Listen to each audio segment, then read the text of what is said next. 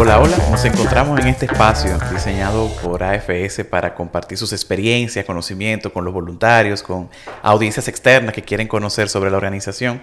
Y en este día de hoy tenemos el honor, el privilegio de tener aquí a Wanda Rodríguez. Bienvenida, Wanda.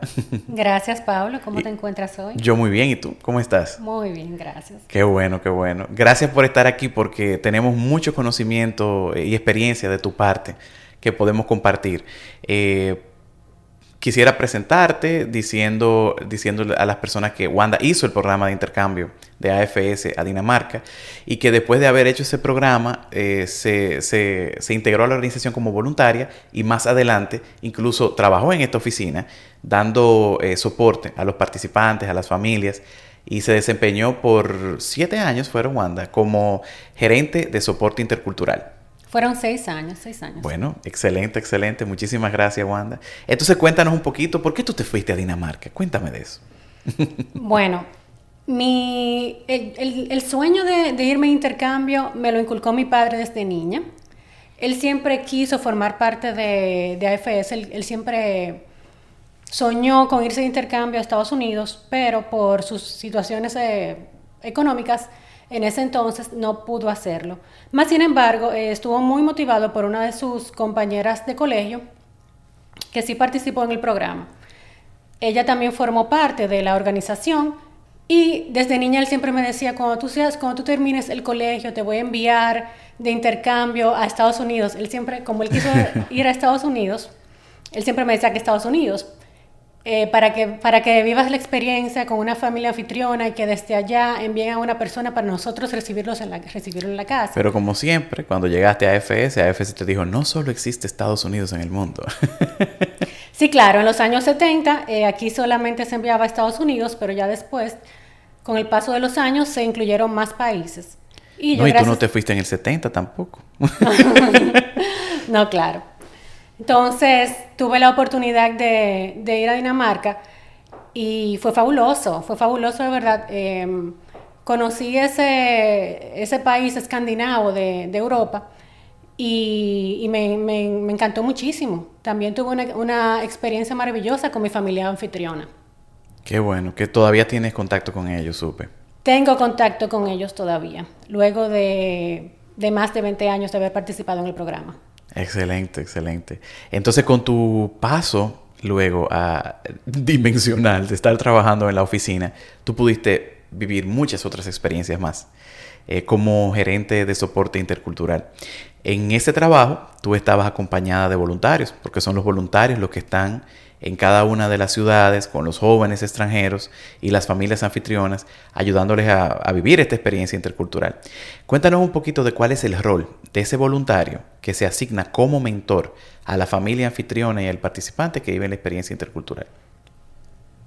Una de las responsabilidades que tiene AFS para con todos sus participantes es precisamente la asignación de un voluntario, una persona que los guíe, un mentor, durante todo el programa, todo el, todo el año o todo el semestre, dependiendo del tiempo que dure el programa.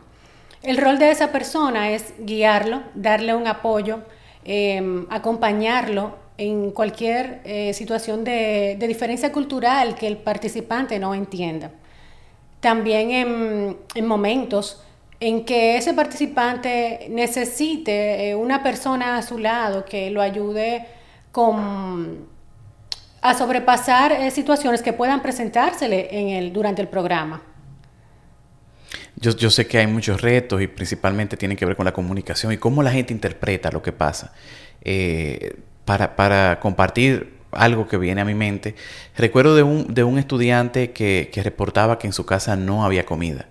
Y, y, cuando te ponías a indagar, que te describiera cuál era la situación, lo que sucediera era que en esa casa se hacía una comida a mediodía, como en muchas casas dominicanas, el desayuno, cada quien se preparaba lo que quería, ya sea un sándwich o cereal, Y en la cena, igualmente, cada quien tomaba lo que quisiera de, de, la nevera, de la despensa, pero el estudiante decía que no había comida.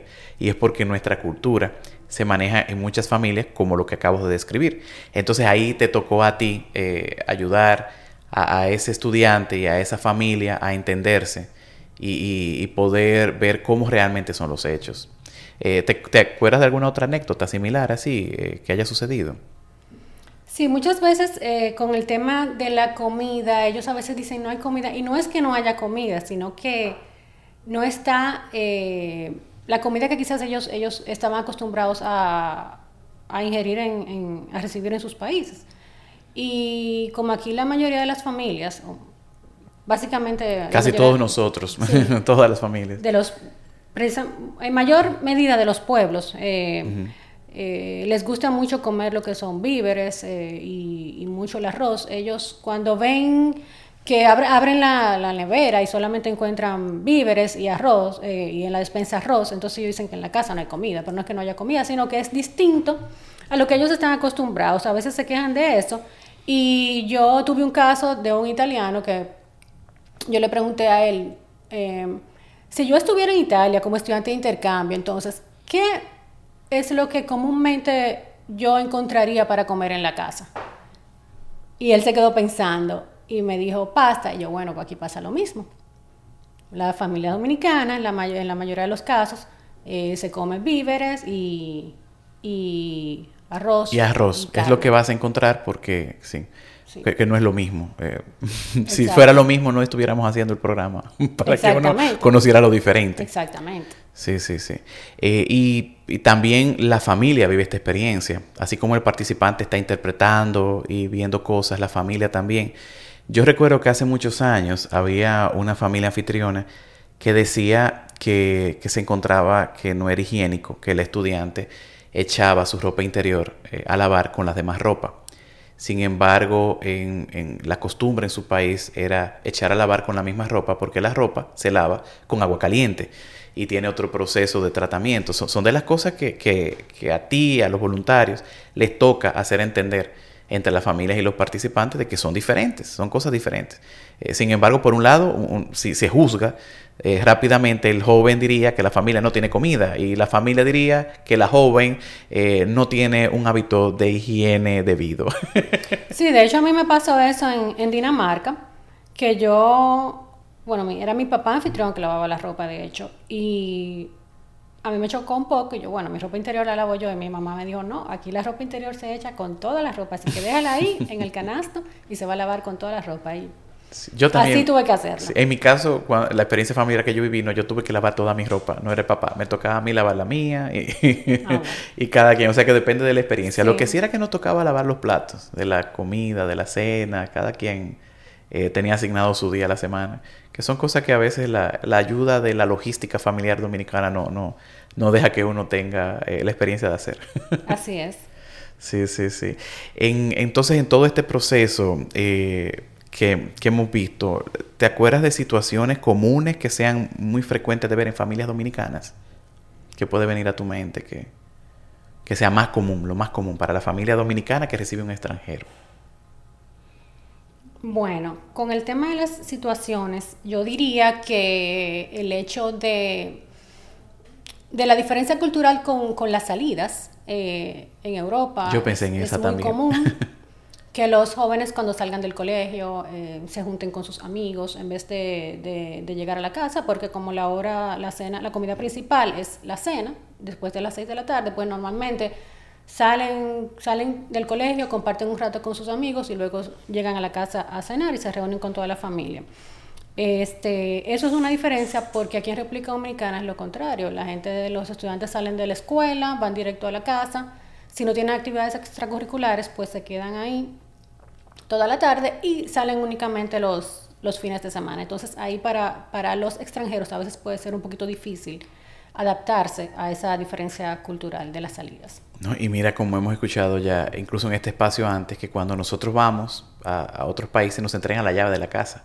Sin embargo, cuando un joven viene de allá para acá, se encuentra con que aquí la llave es una cosa más sagrada y que ya conlleva otro tipo de ritual y de, y de tratamiento. Sí, así es. La primera noche, cuando yo llegué, conocí a mi familia anfitriona, la primera noche, lo primero que me dijeron fue, mañana vamos temprano a sacar la, la, la, copia de tus llaves, y así fue. Al otro día tempranito fuimos a sacar la copia de, de mis llaves y me la entregaron.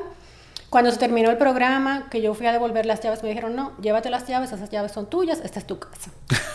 y tú impresionada ahí con eso. Sí, sí, sí, son de las cosas que pasan.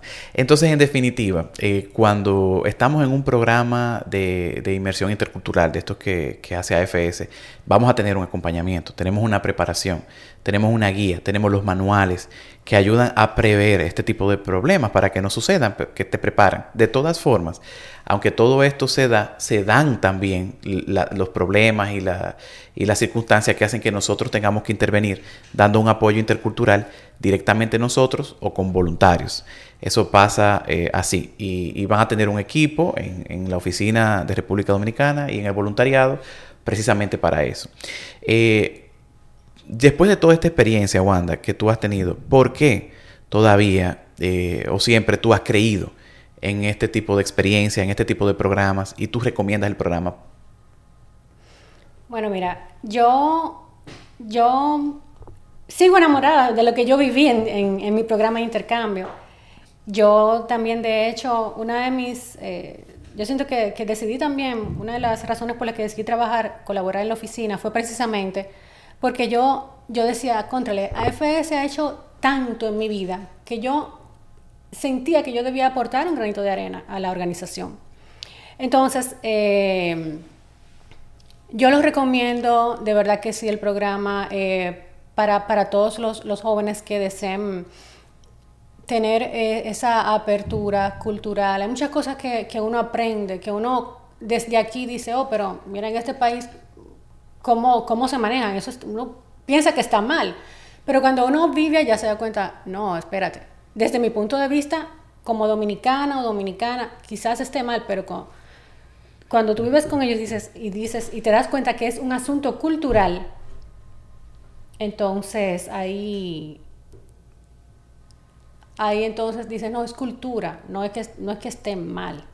No es que esté bien o mal, es que es parte, es diferente. Eso, se dice mucho aquí. Es diferente, exacto. No, excelente, excelente, Wanda. Muchísimas gracias. Gracias por, por estar en este espacio, por, por, permanecer en la organización, porque aunque ya no trabajas eh, en, la oficina, sigues siendo voluntaria y, y, dándonos apoyo. Y eso no tiene precio. Tener una persona de tu nivel de experiencia y, con tu sabiduría siempre es parte de lo que enriquece más todavía esta institución que a pesar de tener mucha experiencia, también requiere, ese talento humano especial que bueno que, que hayamos encontrado en ti.